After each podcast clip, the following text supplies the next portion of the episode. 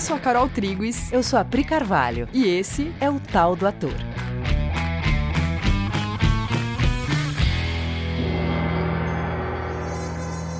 Esse é o episódio 50! Galera, esse é o episódio 50! yes! Caramba, Pri! 50! que da hora, gente! 50 episódios! Então, caras, que legal a gente falar desse assunto no episódio 50. A gente veio aqui para compartilhar com vocês uma experiência que a gente teve e tá tendo, que começou porque a gente começou a dar aula para as crianças e adolescentes aqui na Coexiste. Sim, a gente, né, por conta da pandemia, no semestre passado, vários alunos que foram nossos alunos nos cursos livres aqui da Coexiste, né, e que têm filhos, uhum. falaram: puxa, gente, por favor, né, tá tão difícil para as crianças, elas estão trancadas em casa e elas estão com pouco, pouca interação com outras crianças, e a escola tá, tá difícil para elas porque é online, daí, né, fica mais maçante, uhum. e a gente precisava de algum, de alguma alternativa, né? Uhum. Será que vocês não podiam fazer um curso para criança? É a coisa do jogo também, né? É. As crianças muito é, pouco conseguindo se relacionar, e muito no, no tablet, Sim. no jogo, né? E os pais pedindo muito, assim, a gente precisa de uma atividade que eles se relacionem mais, né? Que se, ah, é. que, se, que interajam mais. E aí, a gente falou, tá bom, né? Vamos, Vamos aí.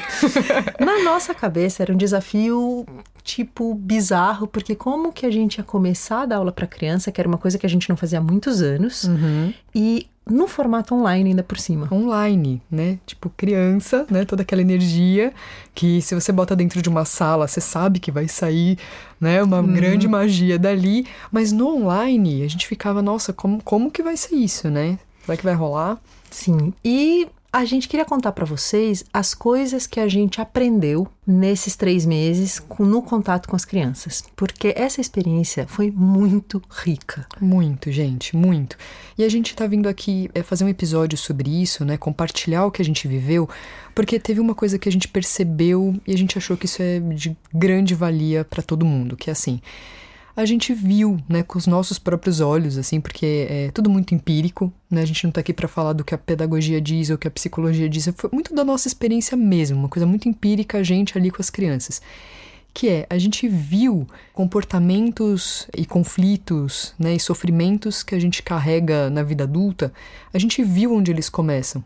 A gente viu coisas aparecendo na nossa frente que a gente falou, putz, eu sinto isso que essa criança está manifestando agora, eu sinto até hoje, só que num outro formato. Com outro roteiro, né? Com outro roteiro. Não tô, não tô falando da minha boneca, do meu desenho, uhum. tô falando do meu trabalho, da minha planilha. Sim, mas eu tô vendo que as sensações basais que tinham ali na minha infância, que agora eles revelam pra gente, que se não forem curadas, se não, foram, se não forem olhadas, lidadas. lidadas, elas só não vão sair dali por mágica, né? Sim. E a gente viu que elas continuam. Então a gente queria compartilhar o que, que a gente observou de, de tudo isso. Eu acho que esse podcast vai trazer grandes insights sobre o comportamento humano, né? Uhum. Que é um material muito rico para ator e para todo mundo.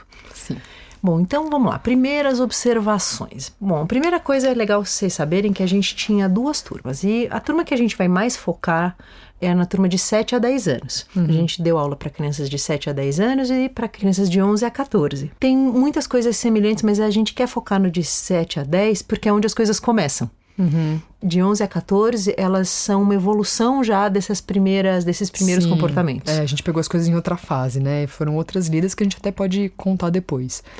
Então, assim, primeira coisa, imagina que estamos lá, primeiras aulas, uhum. elas não conhecem a gente, tudo, ainda, né? Não, não conhecem uns aos outros. E a gente lança uma pergunta muito simples, que era: o que, que você gosta de comer? Qual uhum. que é o seu alimento predileto?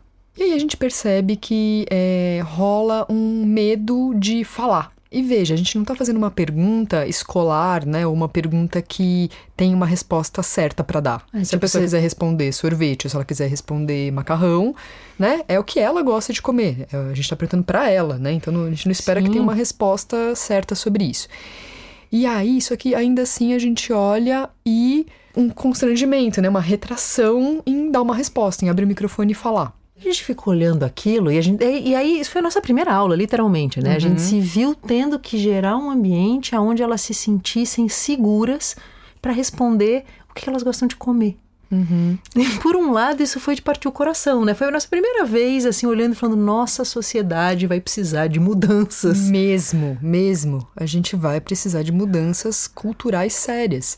Porque ali todo mundo se intimidou por um motivo que não é a pergunta em si, né? O motivo é: estamos num ambiente novo onde eu não conheço essas pessoas. Né? E eu já parto do pressuposto que eu estou em perigo. Sim. Tem algum tipo de ameaça. Esse ambiente ele não é seguro. Porque tem o outro ali. E é o outro que não é as pessoas que eu conheço, que são as pessoas da minha casa, que eu já sei que eu posso confiar, né, que eu já tenho mais segurança para transitar naquele meio. É um meio desconhecido para mim, com pessoas desconhecidas, e eu sinto uma insegurança diante disso. Só que a gente está falando das crianças, mas quem não sente isso até hoje? Chega numa festa onde você não conhece ninguém. Você identifica esse comportamento de Mas, algum nível nossa. de insegurança, de como me relacionar aqui, qual o assunto, o que, que eu posso responder ou não. O outro, né? A sensação do outro ser uma possível ameaça. Quando você é criança, você ainda não domina todos os protocolos sociais que ao longo da vida você vai aprendendo, não para curar isso, mas para disfarçar. disfarçar. Você é adulto, a criança ela se esconde atrás da mãe, Uhum. Literalmente, Literalmente, né? ela corre para trás da perna da mãe. E a mãe fala, imagina, dá, dá oi pra tia. né? Imagina, meu filho. Ai, gente, em casa ele é tão comunicativo. Sim, a gente ouviu muito isso, né? As mães Sim. relataram muito isso pra gente. Gente, em casa eles são super comunicativos, né? Ele fala, fala com todo mundo, fala alto, dança. Aí a gente falou, pera aí que já já ele tá, tá dançando aqui também. Mas é, tem esse primeiro impulso, né? Tem esse primeiro impacto do, do o outro me gera algum nível de medo. O legal da criança é justamente porque ela não domina os protocolos sociais, ela manifesta a coisa que nós adultos estaríamos manifestando se nós não tivéssemos passado tantos anos nos treinando para ter comportamentos adequados. Sim que é, eu tô sentindo isso, eu iria para trás da, da perna da minha mãe, mas eu entendi que quando eu chego na festa sozinho e tô sentindo isso que faria eu correr para trás da perna da minha mãe, eu devo sorrir, cumprimentar e tentar puxar uma conversa. Mas, mas né? esse lugar vai estar tá lá. Mas esse lugar fica ali, né? Apitando. É, ou eu preciso pegar um drink imediatamente para ter que fazer com a minha mão. ou eu preciso, sei lá, gente, você, né? Todo mundo sabe do que a gente está falando. O legal é. É desse... o famoso clima de elevador, né? Você entra Sim. no elevador, tem uma pessoa lá, né? Nossa. O que é para fazer? Qual é o protocolo do elevador? tem as perguntas certas, tem o que você deve comentar, se são muitos andares, começa a ser uma questão, porque já o assunto que era possível já passou, né? Eu já comentei do tempo, já falei do, do time de futebol. Agora, qual é o próximo assunto? Aí fingir também, você fica olhando para baixo e finge que o outro não tá ali. Mas isso é penoso, isso é muito penoso. Desesperador, porque ele tá e você sabe. E você ele gostaria... sabe também. Ele sabe. E você gostaria, inclusive, de reparar nele. Você tá curioso um pouco. Aliás, isso também é uma coisa que a criança faz, que ela uhum. repara em você. E todos nós continuaríamos reparando uns nos outros, porque nós queremos ver o outro e reparar na cor do cabelo, no olho, no, na roupa, em, nas características, né? A gente quer reparar, mas não pode. Uhum. Esse episódio ele vai, a gente vai dar muitos exemplos, mas o tema é meio esse. É, percebam como todas as coisas que a gente manifesta na, na infância, se não todas, a grande maioria delas, a gente estaria ainda manifestando hoje se a gente não tivesse adquirido protocolos que tamponam isso, mas não resolve. Uhum. Então, por exemplo, a gente aprendeu quando é criança que quando você chega, você cumprimenta, tal. Quando você recebe um presente, você agradece. Como é que fala? é o famoso como é que fala, né? É... Só que agradecer não significa que eu tô grato. Sorrir não significa que eu tô alegre. Dar oi não significa que eu estou interessado na comunicação. Sim. E a gente está falando sobre cuidar desse modo como eu passo por cima da, do que importa para exercer esse protocolo. Porque muitos anos passando por cima do que está acontecendo para exercer esse protocolo, eu vou perdendo, eu vou me perdendo nisso. Eu já não sei mais o que eu estou sentindo. Eu não sei nem se eu sorriria ou não nessa situação. Eu não sei nem se eu agradeceria ou não né? Porque eu vou seguindo o que é o protocolo do, do correto, né? Do, do, estabelecido, e eu perco o contato do, com coisas que eu. Poxa, quando eu recebi uma coisa, talvez eu queira falar obrigado porque eu senti gratidão por aquilo. Não porque eu aprendi que tem que falar obrigado. Só que nessa, nessa educação mais retrógrada, né, tradicional que a, gente, que a gente recebeu, a gente aprendeu a falar obrigado. A gente aprendeu a pedir desculpas. Né? A gente aprendeu é. a, a a dar oi e sorrir.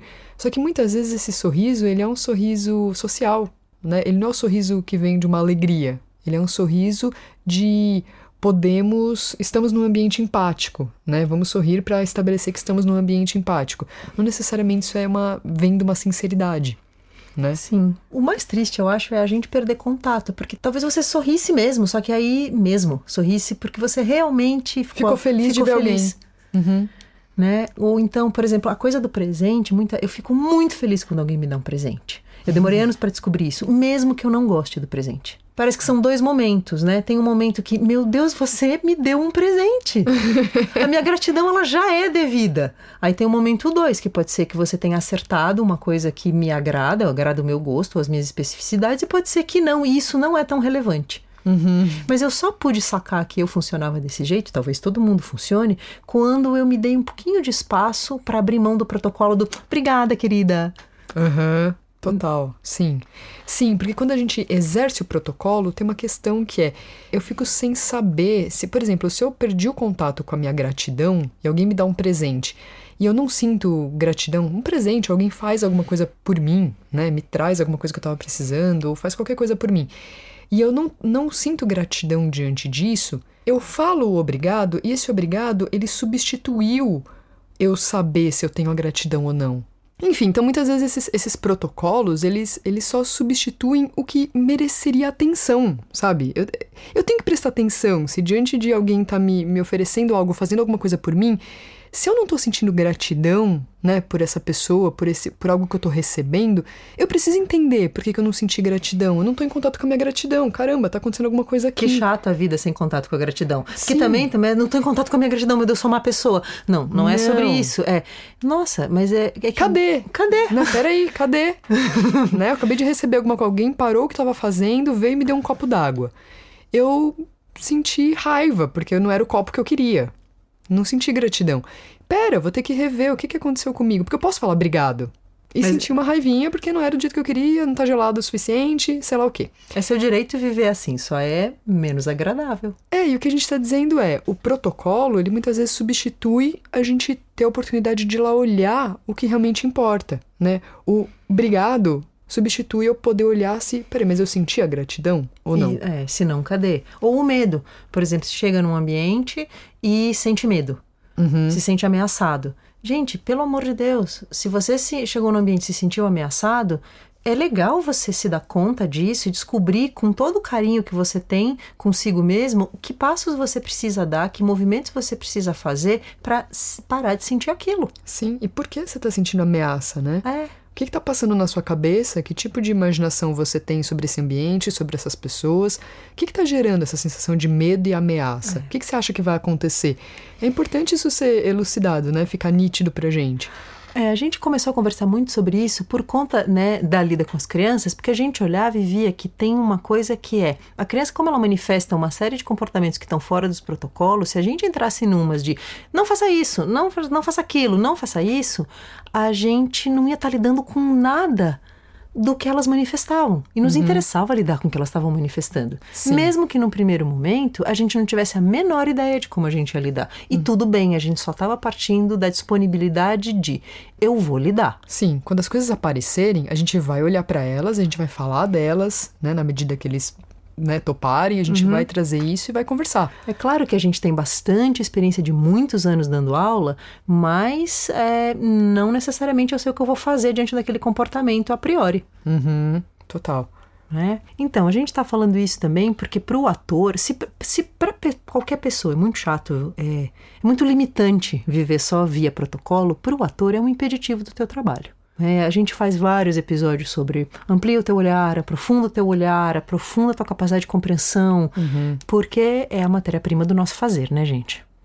Total. Enfim. E aí, nessa, nisso, a gente, a gente optou por nunca repreender as crianças. Não importa o que fosse manifestado nas aulas, a gente nunca ia trabalhar com reprimir algo que aparecesse. Né? Tudo que aparecesse ali nas aulas ia ser nosso material de trabalho. É, porque é muito louco. A ideia da repressão é tipo assim: isso que você manifestou, você não pode manifestar. Gente, mas ela tá manifestando. Já Porque aconteceu, aí... ela já manifestou. O que, que, eu faço com isso, então? Se não era para manifestar, onde que eu boto? Porque. O né? negócio não vem do nada, ele vem de algum lugar. Sim. E aí as pessoas têm bastante assim a tendência de tentar corrigir no comportamento, né? De pegar o comportamento, chamar ele de não desejável e, e querer que a criança entenda que aquele comportamento não é para ter.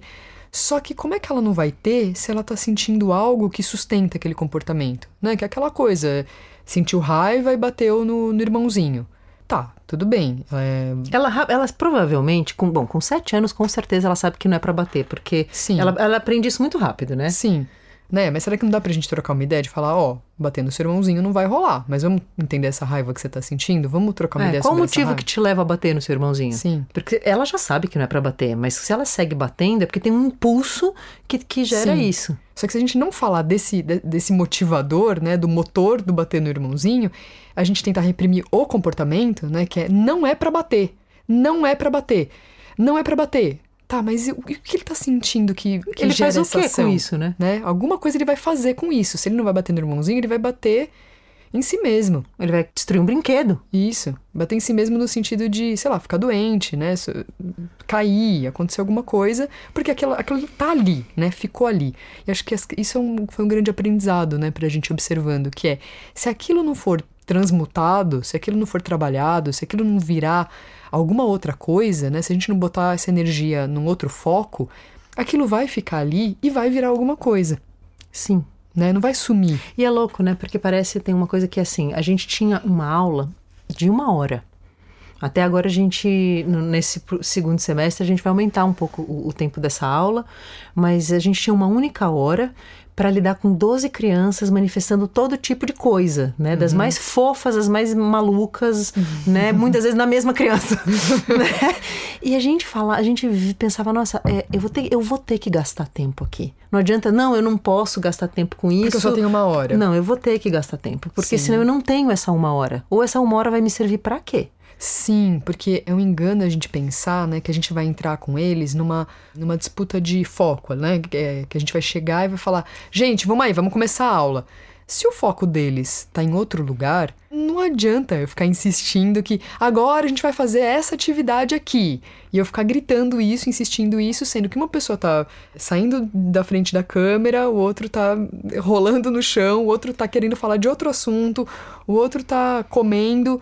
Tem um monte de coisa acontecendo e eu tô querendo dar uma aula. A gente vai entrar num confronto, percebe? E a gente vai acabar gastando muito tempo em bronca, né? Vai, vai ter muito tempo gasto em volta, abre a câmera, peraí, não fala com seu irmão, volta aqui, onde você foi? Não se joga no chão. Não, então vamos, vamos falar Vira primeiro. uma grande disputa desgastante, né? Vamos falar primeiro de todo, se a gente tá interessado, se a gente tá junto. Vamos primeiro achar um jeito da gente botar o foco no mesmo lugar.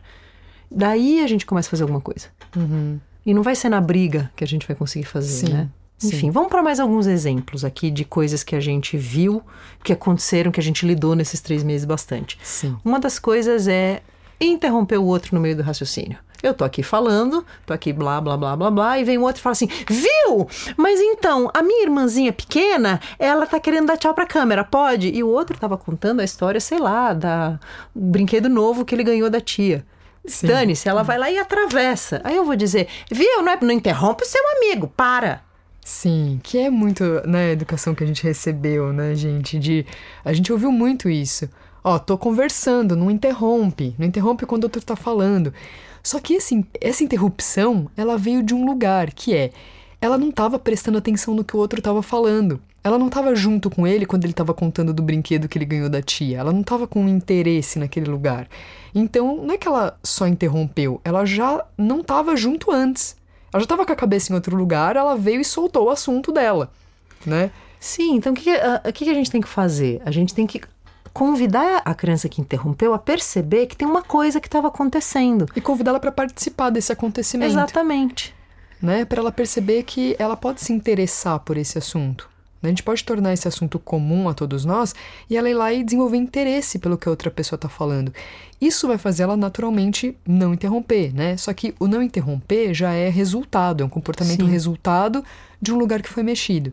E isso vai ser importante porque ela começar a perceber, a desenvolver o interesse pelo que o outro está falando vai ser definitivo na vida dela para tudo que ela for fazer, porque tem a ver com a coisa mais básica de interação e relacionamento. Trabalho em grupo, cooperação. Ela, a gente não adianta dizer não faça isso por um protocolo, né? Mas, ó, o outro está falando uma história. Sim. Ouve, dá, dá por outro benefício de ouvir. Vai que essa história é legal, presta atenção na história do outro. Sim. Só que é muito louco, porque realmente, né, no protocolo, a gente aprendeu a não prestar atenção no outro e usar um protocolo de eu não vou interromper, né? Eu não vou, eu não vou literalmente a pessoa tá falando e eu falar, viu, é que ontem. eu, eu, eu, espero a pessoa terminar de falar, só que quantas vezes você tá pensando no seu assunto enquanto o outro tá falando? Você só tá esperando o silêncio, você só tá protocolarmente esperando ele parar de falar para você falar o que você ia falar mesmo. Sabe? E é isso que a gente ficou reparando, que a criança ela vai fazer na, no comportamento aquilo que eu adulto tô fazendo também, só que eu aprendi um protocolo de não escancarar esse comportamento. Né? Então eu também estou interrompendo a fala do outro, só que mentalmente. Eu estou na minha cabeça interrompendo o que o outro está falando. Eu não estou interessado no que o outro está falando porque eu estou aqui preso na minha história. Né? Isso é uma interrupção, só que é velada. Né? Sim, aí você tem que ser muito sincero, porque no mostrar para a criança que realmente, se ela ouvir o outro, coisas acontecem, uhum. né? Acontece uma troca que é muito prazerosa, porque é mesmo. Também você não, você não tem como enganar a criança, né? É legal. Quando, na, na peça, eu tô falando isso porque na peça que a gente construiu, a gente construiu, eles construíram a peça sozinho, a gente já, já vai falar disso. Foi uma história deles que foi muito desses relatos diversos Sim. de temas Sim. aleatórios costurados, né? Uhum, total. Ou seja, era do interesse de todos, né? Colocar atenção Sim. no que cada um trazia. Outro comportamento bastante comum que a gente via, né? É a, a criança, por exemplo, se jogar no chão ou sair de frente da câmera. Né? Ir embora, ir embora. embora no meio da aula. Se tá, tá no meio da coisa, de repente ela some. É, isso é uma, da, uma coisa maluca do online. Sim. Porque a criança, ela tá totalmente no território dela, na casa dela. E se ela desligar a câmera, se ela sair da frente da tela, você não tem o que fazer. Você não, ela... tá, você, né, você não tá ali é... na mesma sala que ela. Você, como professor nessa situação, você tem que re... genuinamente ter o interesse dessa criança, porque senão ela está muito livre para ir embora. Sim, e isso, e isso não se dá via decreto. Né? Não existe você decretar para a criança que agora ela vai se interessar pelo, pela aula ou pelo que você está falando. Isso não existe. A gente tem que gerar ambiente de, de conexão entre nós e interesse muito verdadeiro, né? Deixar as coisas muito transparentes ali, deixar tudo muito sincero. Porque aí quando o ambiente gera, é muito louco, né? Porque quando rola, quando a gente consegue uma conexão entre a gente, aí a criança sai menos, tende a sair menos, tende a, a ficar mais conectada, mas o ambiente foi gerado antes, porque não dá para decretar isso. Fique na cadeira, fique olhando aqui, fique prestando atenção. Putz, ela até pode no protocolo ficar, mas a cabecinha dela vai uhum. viajar. Né? E aí dá na mesma, pra gente não, não tem esse ganho. A criança tá quieta, tá parada, tá olhando, mas eu tô vendo que ela não tá na interação ali com o grupo. Isso então, é o que os adultos aprenderam a fazer. Sim, né? que, não, que não é ganho. Não é ganho. Você tá ali, mas não tá ali. Você está ali, você está pensando outra coisa, você está ali fazendo uma estratégia de como que você vai sair dali. Uhum. Você está inventando uma ida no banheiro que você vai demorar muito para você só sair do lugar que você não queria estar, tá, uhum. né? Então, é, é, percebe, né? A gente, a gente gera estratégias para não ofender o outro, dizendo, ó, uhum. oh, eu não estou interessada, eu não queria estar tá aqui, mas estou. Aí a criança ela só sai da frente da câmera. Essa é a beleza, né? Ela te conta o que realmente está acontecendo. Sim. Né? E aí, nesse lugar, a gente ao invés de dizer para de fazer determinada coisa, a gente começou a oferecer alternativas. Então vamos fazer outra coisa juntos. Bom, ah, antes até de falar isso, teve uma coisa que eu lembrei quando a gente é, criança saía. A gente sente falta da criança ali. Não é só por, pela regra, meu aluno, quero que você esteja ali. Ela estava contribuindo. Sim. Ela fazia parte da nossa interação. Então, um pedaço do que a gente fazia era chamar ela de volta, não numa repreensão de volte aqui para a aula. É, a gente quer você de volta. Sim, perceba a sua importância aqui nesse grupo. Né? Quando você sai, tem uma parte que fica faltando. Sim. Né? A gente está falando de construir uma peça juntos. Tem a sua parte na, na, história, tem as suas falas, tem a sua personagem. Tem uma coisa que quando você não tá, ela não acontece sem você. Né? A gente precisa de, de você aqui. Aí a criança percebe que ela faz diferença no contexto. E aí ela vem. Uhum. Ela vem grata e feliz pelo Sim. reconhecimento da importância dela no contexto. Sim. Cara, e como eles gostam de se perceberem importantes no contexto. como eles gostam de saber que eles são aceitos ali naquele meio e se sentir contribuindo né, fazendo algo pelo contexto. Sim. E aí entra isso que a Pri falou, né, que ao invés de, de para de fazer isso, né, para esse comportamento, oferecer uma, uma outra alternativa. Então a gente tem um exemplo de um, de um aluno que foi muito legal isso, que ele tinha muita energia, né, a aula dele era de manhã, só que ele tinha muita energia, muita energia. Mas muita energia, assim, ele ficava quicando que nem uma bola de basquete pelo quarto. pulando, pulando, pulando, pulando. E a gente tava ali na, na frente da câmera. Só que em nenhum momento a gente tinha vontade de falar para ele, para de pular, né? Porque, mano, como que ele vai fazer isso? Ele tá pulando por um motivo, ele tá cheio de energia, né? E aí, a gente tava fazendo uma peça que nessa ocasião eles, eles escolheram alguns animais, né? Eles uhum. escolheram animais para eles serem e tal. E aí ele era o gorila. Ele escolheu o gorila. Gente, era perfeito ele ser o gorila. Era perfeito. E aí ele pulava muito e ele era o gorila. E aí a gente olhou e falou: "Cara, que legal. Agora assim, ó, pula só que pula aqui dentro do contexto, entendeu? Pula sabendo que você é o gorila que você está contribuindo com essa peça, sendo o gorila que pula mesmo.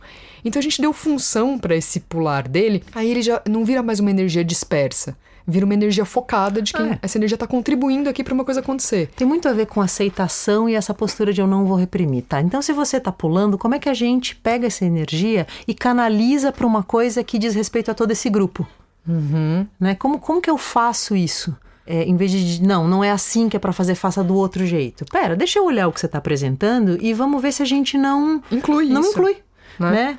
enfim, a gente teria vários exemplos, mas acho que o conceito está entendido. Sim, uma outra faceta disso é quando a criança ela está muito crítica, por exemplo. Sim. Isso acontecia às vezes, né? Da criança, alguém fala alguma coisa, outra criança critica, a gente fala alguma coisa, a criança critica, né? Ela tá é. numa postura muito crítica sobre tudo. E aí, de novo, você não vai ficar dizendo assim, não, peraí, quem manda aqui sou eu, eu é que dito, né? O que eu falo tá certo, uhum. né? Teu lugar não é de ficar criticando. A gente foi percebendo que aquela criança era uma criança super perspicaz, uhum. uma criança que gostava muito de ler, gostava muito de ter informações, e ela estava usando aquilo que ela tinha de potencialidade é, para crítica. Então uhum. eu posso pegar essa potencialidade dela e usar em prol do que a gente está fazendo. Então Sim. ela recebeu muitas funções na peça de dar parâmetros, uhum. porque ela tinha isso para oferecer. Sim, né? Aquele famoso, ah, a criança está querendo chamar atenção, né? Ela está fazendo uma coisa que é inadequada para a aula, né? Sei lá, a gente está tentando explicar uma coisa e a criança está interrompendo o tempo todo ou está criticando os colegas o tempo todo. Ela está fazendo uma coisa que parece inadequada. Só que não é que ela tá querendo chamar atenção. É muito raso a gente falar assim, ah, ela tá chama, querendo chamar atenção. Não, ela tá manifestando uma coisa, tem uma coisa acontecendo ali. Só que a gente não pode entrar numa competição com a criança. Parece óbvio isso, só que Putz, é nessa que uma pessoa perde a paciência e a criança grita e o adulto grita em cima. E o adulto vai ganhar porque eu sou adulto. Eu tenho mais argumentos e mais poder nessa relação adulto-criança. Só que a sensação final do adulto é de ter perdido o controle. Né? A sensação final desses embates é: eu tô exausto, eu perco a cabeça, eu perco a paciência, eu perco o controle, e a criança também fica triste. Nessa, é sempre um perde-perde nessa, nessa circunstância. Então a gente que está olhando que a criança está sentindo isso, tem sempre um jeito de, peraí, ela está sentindo isso, eu não preciso sair aqui da minha liberdade de gostar dela, de amar ela, de oferecer um ambiente onde ela possa dissolver essa sensação que ela está sentindo, né? Se não é uma sensação de prazer, de, de amor, ela pode dissolver essa sensação e eu tenho que dar o ambiente aqui para ela conseguir fazer isso. Eu não posso entrar junto no embate com ela.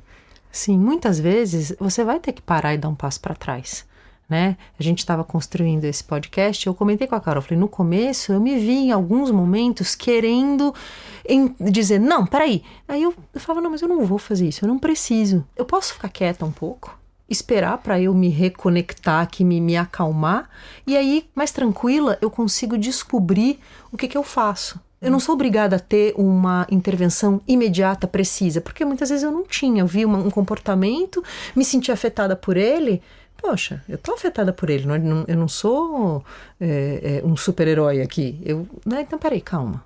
Eu, eu não, não, vou fazer nada. Eu esperava, um, olhava de novo, me dava o tempo de observar um pouco mais. Eu falava, ah, tá. E aí você até entende, né? Por que, que a criança tá fazendo Sim. isso? O que, que ela tá querendo? Ela tá querendo uma repreensão? Né? Sim. Ela tá querendo tomar uma bronca de alguém, ela tá querendo qualquer coisa. Aí você olha e fala: "Não, a gente vai, a gente vai incluir aqui, a gente vai fazer junto aqui". Tem um lugar de, de você ter que ser paciente consigo e com a criança, porque a perda da, da, paciência ela tem a ver com uma quebra de expectativa que você achava que você tinha uma expectativa de que ela não fosse fazer determinada coisa, ou que ela já tivesse entendido uma coisa que você já explicou três vezes.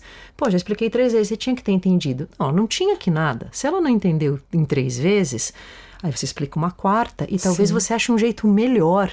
Talvez você não tenha, ela não tenha feito conexão com você.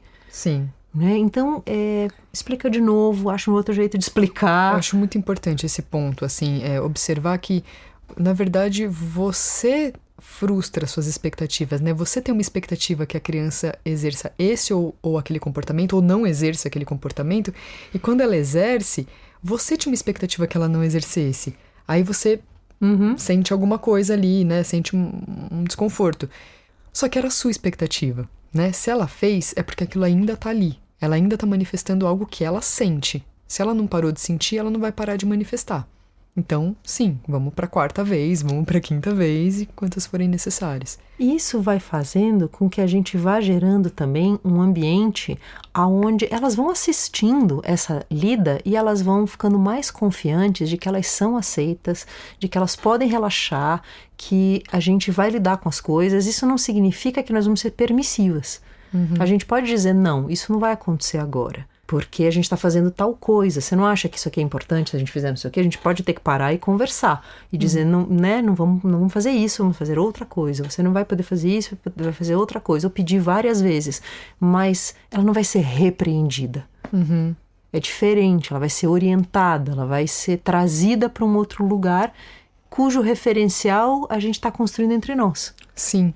A outra coisa que a gente percebeu nessa amostragem que a gente teve, nesse grupo que a gente deu aula no semestre passado, as crianças, elas, nenhuma delas tinha nenhuma questão de aprendizado. Mas a gente percebeu que interesse ou desinteresse de, diante de um tema fazem toda a diferença na retenção de uma informação. Sim, no desenvolvimento de uma, de uma habilidade, né? E a gente percebeu também o paralelo disso na, na vida adulta, né? Quantas vezes uma informação chega pra gente, uma mudança chega pra gente, e dependendo do nível de interesse ou não que eu tenho daquilo, eu retenho ou não a informação. Sim. Sabe essa coisa? Tipo, sei lá, alguém vem para me ensinar a mexer no Excel. Sei lá, e eu não uso Excel. E, e eu nem tenho interesse. E eu não tenho interesse porque eu acho que eu não preciso saber mexer em Excel, porque, puta. Vou meu... usar uma vez na vida, outra na morte. É, meu trabalho não exige. E aí, quando alguém. A minha retenção nesse, nessa informação ela vai ser mais baixa. E a minha capacidade de compreensão vai ser mais baixa. Sim, a pessoa vai ficar falando e eu vou reter menos o que ela tá dizendo, não vou entender direito e tal. Se eu trabalho com Excel todo dia e eu preciso que alguém me dê informações sobre isso porque tá me fazendo falta, eu preciso dessas ferramentas, a hora que a pessoa fala eu já tenho. Eu quero plugar nisso que ela tá falando, eu quero aprender. Né? Porque eu sei que tá me fazendo falta, eu preciso entender aquilo. Então, isso que a gente percebe na vida adulta, essa, né, esse interesse ou desinteresse, o quanto isso afeta nossa, nosso desenvolvimento de habilidades, a gente percebeu isso neles. E como né? sempre, né, a criança deixa isso muito grande, né? Uhum. A criança interessada, ela aprendia todas as falas, tudo, to ela decorava tudo, ela estava pronta no dia seguinte para fazer. Se ela não estava interessada, às vezes a mesma criança numa postura de desinteresse, pronto, não sabia mais nada. Sim, sim. E aí não adianta a gente também é, cobrar que ela é. decore é. o roteiro, né? Aí a gente tem que trabalhar o interesse. Né? Qual é o interesse dela na, na peça para poder rolar. Outra coisa que a gente percebeu também é o quanto a nossa postura, né, ali como orientador, o quanto a gente tem que confiar na capacidade de aprender e de compreender da criança. Né, que se ela tiver as ferramentas, o tempo e a orientação necessária, ela vai aprender.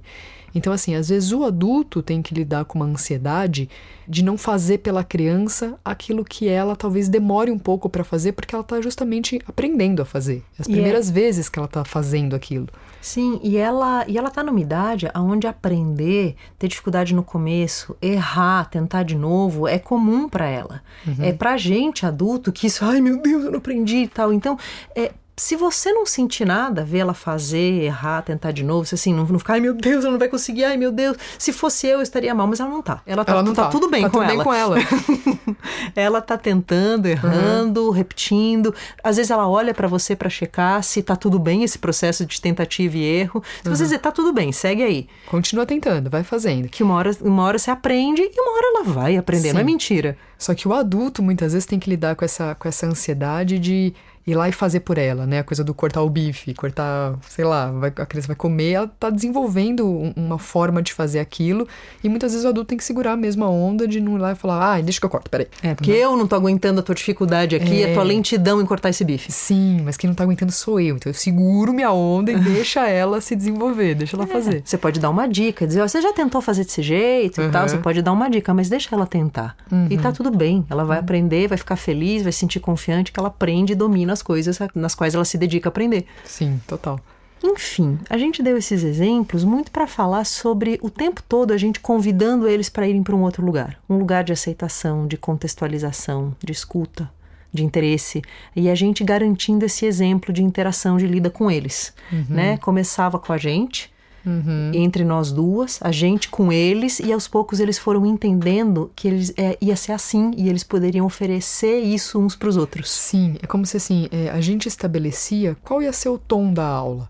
Né? A gente estabelece em que ambiente mental essa aula vai acontecer. Né? A gente deixa muito, muito nítido pra gente como as coisas vão funcionar na nossa aula, que sensação a nossa aula tem. A nossa aula é uma aula inclusiva, ela é amorosa, ela é permissiva, no sentido de as coisas podem aparecer e a gente vai lidar com elas, né? A gente vai se ouvir, a gente vai fazer uma coisa aqui juntos. Isso tem que estar na aula inteira, né? A gente estabeleceu que esse é o nosso ambiente de aula. E aí as coisas vão acontecendo e eles percebem que isso está acontecendo dentro desse tipo de ambiente. Eles começam a se ligar. E aí o grupo começa a se autorregular para essa direção. Gente, é muito louco. O grupo começa a se autorregular para essa direção que a gente deu. Então, por exemplo, aconteceu é, situações, né? Como a gente começar um assunto com eles, começar a falar sobre medo, e uma criança trazer o tema medo, falando sobre medo de. Era barata? Era aranha? um- é, de algum inseto. Eu não lembro, mas ela trouxe um medo de um inseto e uma outra criança trouxe medo de abandono. Então, assim, a gente levou um tema, né? Falou sobre. Vamos falar sobre medos, quais são os seus medos. Uma trouxe medo de inseto, outra trouxe medo de abandono. Para nós, primeiro que a gente vai olhar com a mesma seriedade para todas essas crianças. Né? Uma coisa que uma trouxe ou que a outra trouxe não vai ser mais ou menos importante. Daí A gente vai olhar e falar, tá, ok, aqui, esse é o ponto do seu medo, beleza. Esse aqui é o ponto do seu, beleza. A gente vai olhar com a mesma seriedade para todos eles. E aí, quando uma criança falou sobre medo de abandono, a gente não, não, não interviu, a gente não falou nada sobre. Quem deu uma resposta acolhedora para essa criança foi uma outra criança, que virou para ela e falou com ela, conversou com ela um pouco ali sobre abandono. E aí, essa criança que falou sobre abandono se sentiu respondida considerada, Considerada. cuidada. A que cuidou se sentiu bem por ter cuidado. Sim. Descobriu em si é, esse lugar, esse ímpeto de querer cuidar da amiga. sim, Foi um momento lindo nesse grupo. Lindo. E aí a gente olhou e falou, cara, realmente tem uma coisa que se autorregula aqui. A gente dá o tom da onde as coisas vão acontecer e eles vêm seguindo por esse caminho naturalmente. E aí o que traz outra coisa, né, que a gente percebe, que é a saída dessa figura de autoridade, né, do professor que sabe tudo e que ele que traz toda É, todas as respostas. Todas as respostas. E a criança fica passiva esperando de uma autoridade que sabe tudo e ela não sabe nada, o que inclusive vai gerar muitas vezes um subproduto que ela testando essa, essa autoridade, ela abre mão rapidamente disso quando ela não é defrontada com essa É. autoridade. Sim, que ela não precisa testar, né? Estamos É. juntos. Estamos juntos. Sim. E aí, quando a gente tira essa figura da, da autoridade, né, do, do professor que tem todas as respostas, eles se percebem num grupo. E eles começam a fazer tentativas de solucionar eles as coisas, como esse exemplo que a Carol acabou de dar. Eles se sentem encora- eles Já que eu sou partícipe em igualdade de condições nesse grupo, eu posso me arriscar aqui a oferecer soluções. Gente, eles escreveram uma peça. Eles que fizeram Eles que fizeram. Claro, a gente deu parâmetros, a gente muitas vezes fazia uma pergunta dizendo: olha, agora precisa acontecer alguma coisa aqui. Né? Uhum. A gente não vai ficar podendo descrever o tempo todo uma coisa, a gente vai ter que gerar um acontecimento. O que poderia acontecer? Então a gente ficava dando parâmetros mesmo, Uhum. mas eles geraram a história. Sim. E aí teve um momento, né, que a gente queria que eles se vissem por outros olhos, né? Porque a gente nesse processo a gente começa a olhar para eles e a gente começa a ver tanta potencialidade ali, tanta coisa linda, uhum. né? Tanta vida, tanta coisa bonita acontecendo. E a gente fica com muita vontade que eles se vejam pelos nossos olhos, que eles se percebam a eles mesmos como essa coisa que a gente fica vendo É muito neles. louco, né? Porque a gente tá aqui falando das crianças, as crianças, mas como a gente anunciou no começo do episódio, as nossas sensações são as mesmas. A gente o nosso é igual no adulto, né? É igual também. no adulto. o adulto também não sabe as potencialidades que tem e tende a ser cruel no auto-julgamento. Cruel Sim. consigo mesmo, a falar sobre si mesmo. Sim. Com as crianças não era diferente. Total, total, gente, total. Aí a gente queria botar pilha, né, em, em atributos que a gente viu que eles tinham e que às vezes eles manifestavam, às vezes timidamente, né? E às vezes até eles manifestavam o oposto, né, do que a gente via ali. E é como se fosse uma, uma energia mesmo que precisava de um foco, só precisava de um ajuste, mas que já estava ali, sabe? Tinha uma coisa e que só precisava botar uma pilha mesmo. Então a gente se valeu do universo dos super-heróis com superpoderes, que é uma coisa que tá bastante, né, é, no mundo infantil, a coisa do superpoder, e a gente decidiu que eles iam receber superpoderes. Numa aula a gente anunciou que na aula seguinte a gente voltaria com um superpoder para cada personagem. E aí, na aula seguinte, eles estavam super, né? Qual vai ser meu superpoder e tal? E a gente explicou que os superpoderes deles eram superpoderes de relacionamento. Sim. Superpoderes na interação com o outro. Porque afinal de contas, o super-herói, quando ele tem um superpoder, é sempre para ajudar o outro, é sempre para salvar o mundo. Sim, total, é sempre para salvar o mundo. Seu superpoder serve para salvar alguém. E a né? gente queria dar para eles superpoderes que eles efetivamente pudessem realizar que eles tinham neles se a gente só desse um foco para isso. Sim, e que não são superpoderes externos, né? Que a gente está acostumado a ver, né? É, o, o, superpoderes fora de você, né? E a gente falou, não, os superpoderes estão dentro de vocês, são características que vocês têm dentro e que servem para gerar conexão com as pessoas. Qual é o seu, a sua forma? Qual é o seu superpoder que gera a sua conexão com o outro? E a gente foi revelando cada um com o seu superpoder e foi muito legal porque todos os superpoderes eram muito legais, diferentes entre si, e cada um ficou muito feliz com o seu superpoder. Muito. Teve nenhuma disputa de o meu superpoder é melhor que Não. o seu, tava só muito, né, muito legal cada um tendo o seu superpoder e durante o decurso dessas aulas a gente pôde usar, né? Dizer, você que tem essa característica mais proeminente, dá uma... usa ela aqui agora. Uhum. Sim, né? como é que você vai usar isso nesse roteiro, né? É. Como é que você vai fazer isso na história? Gente, tudo isso que a gente está falando, a gente sabe que assim é, exige muita devoção ao outro, exige muita mentalidade aberta, né? Não categorização das pessoas, não repreensão e oferecer outras possibilidades no lugar da repreensão. Isso dá trabalho? Dá. Dá, dá trabalho. trabalho. dá bastante trabalho. Sim, dá trabalho. Mas é o trabalho de oferecer soluções para coisas que estão na nossa cultura não são problemas daquelas pessoas, não são problemas daquelas crianças, não. aquelas dificuldades que elas apresentaram. Não são, gente, não são dificuldades específicas daquelas crianças e as que a gente carrega para o mundo adulto não são específicas minhas ou da Pri ou sua que está ouvindo. Elas estão engendradas na nossa cultura. Sim, a nossa cultura tem lidado com as nossas sensações, com as nossas questões de um determinado jeito que a gente sabe quando a gente cresce aonde eles para onde isso nos leva. Sim. Então, a gente queria, né, nós duas quando começou a dar aula, oferecer outra possibilidade. Uhum. Pelo menos por aquele tempo, afinal, esse tinha sido o pedido dos pais pra gente. Sim.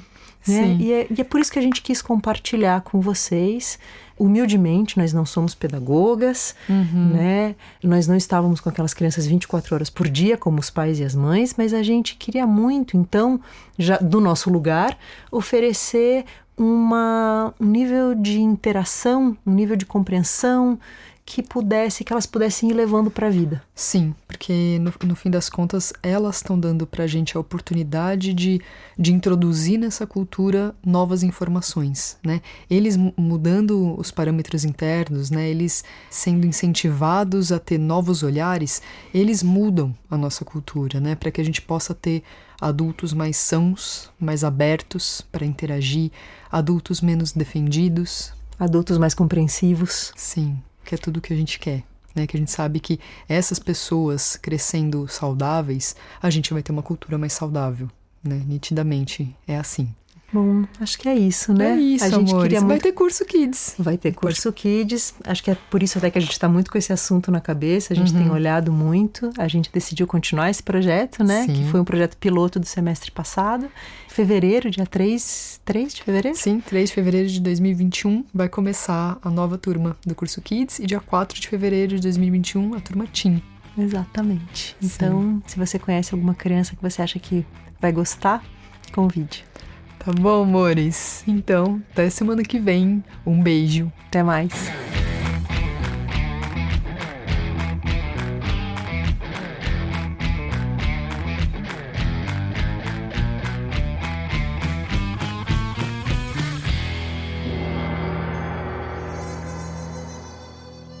Dando pra entender isso que a gente tá falando, galera? Porque muitas vezes assim, o que foi, Priscila? Priscila está rindo no meio do episódio, minha gente. Ah, ainda bem que o Léo vai cortar tudo isso. Quem se mais olha, Léo, abre os dos consultados aí do médico, isso precisa ir pro final, isso é muito engraçado. Ah, persistir nisso, estamos médico, deve ser consultado. Meu sonho é falar essa frase sem errar nem um pouquinho.